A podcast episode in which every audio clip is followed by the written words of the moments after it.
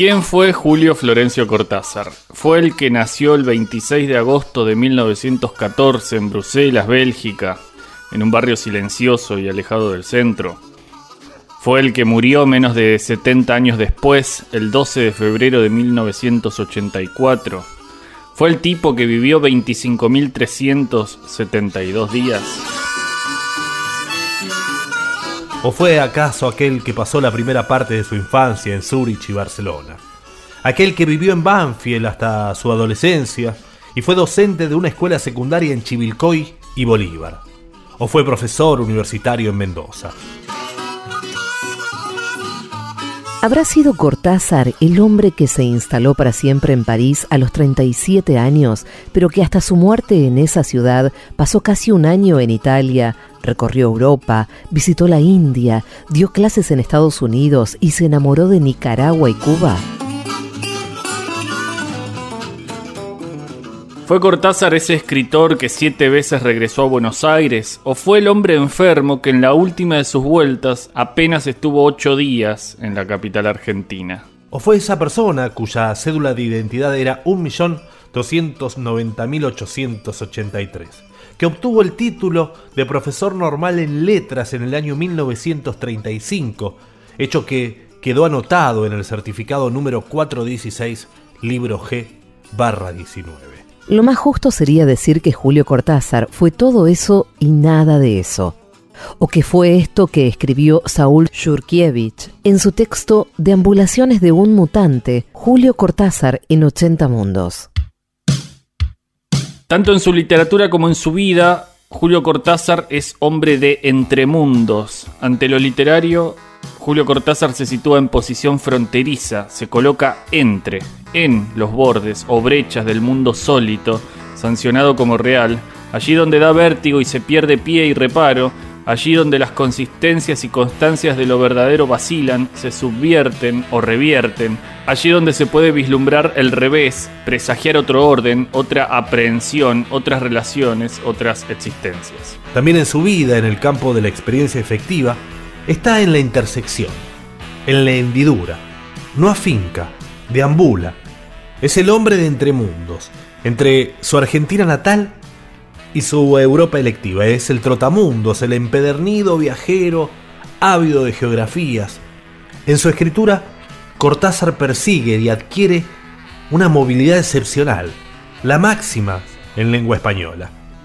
También en la vida, Julio es un ambulante, un mutante. Todo asentamiento le resulta provisorio.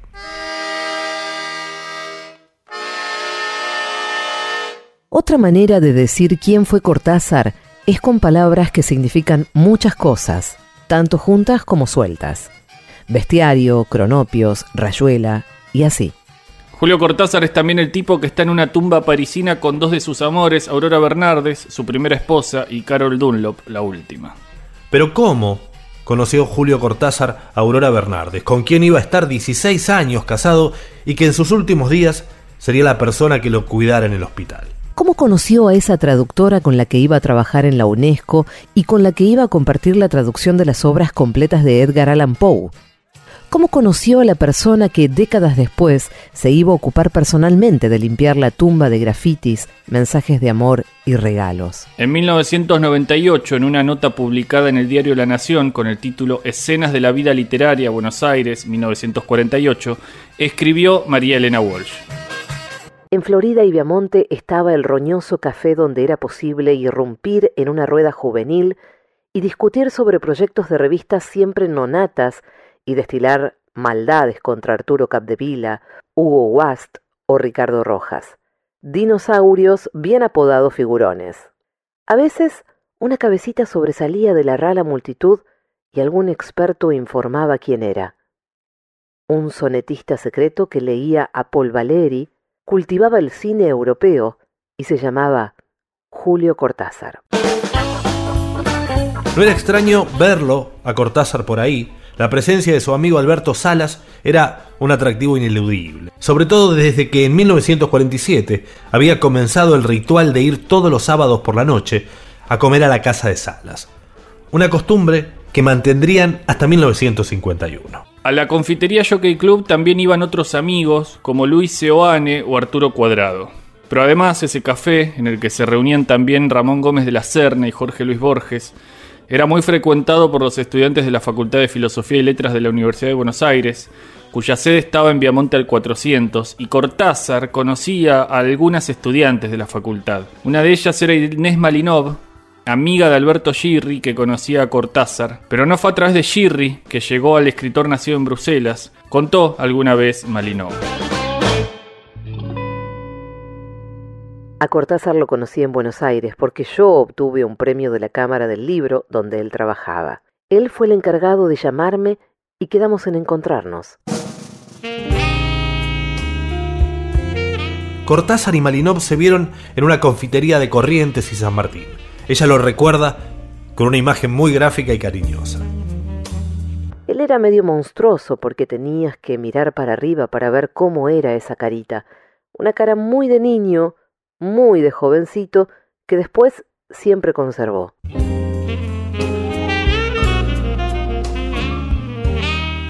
Inés Malinov era amiga de una estudiante hija de gallegos de nombre Aurora Bernardes. Era la hermana del poeta Francisco Luis Bernardes, que también frecuentaba los cafés del microcentro para discutir sobre arte y poesía. Era amigo de Jorge Luis Borges y llevaba siempre una hojita en la cartera que había cortado de la tumba del poeta John Keats en Roma. Contó Malinov. Yo a Aurora la conocía de la Facultad de Filosofía y Letras.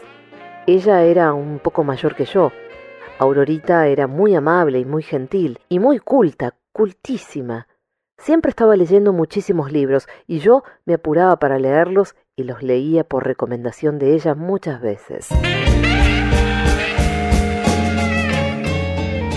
Aurora Bernardes había leído el cuento Casa Tomada de un tal Julio Cortázar en la revista Los Anales de Buenos Aires, y le había gustado mucho, tanto que quería conocerlo.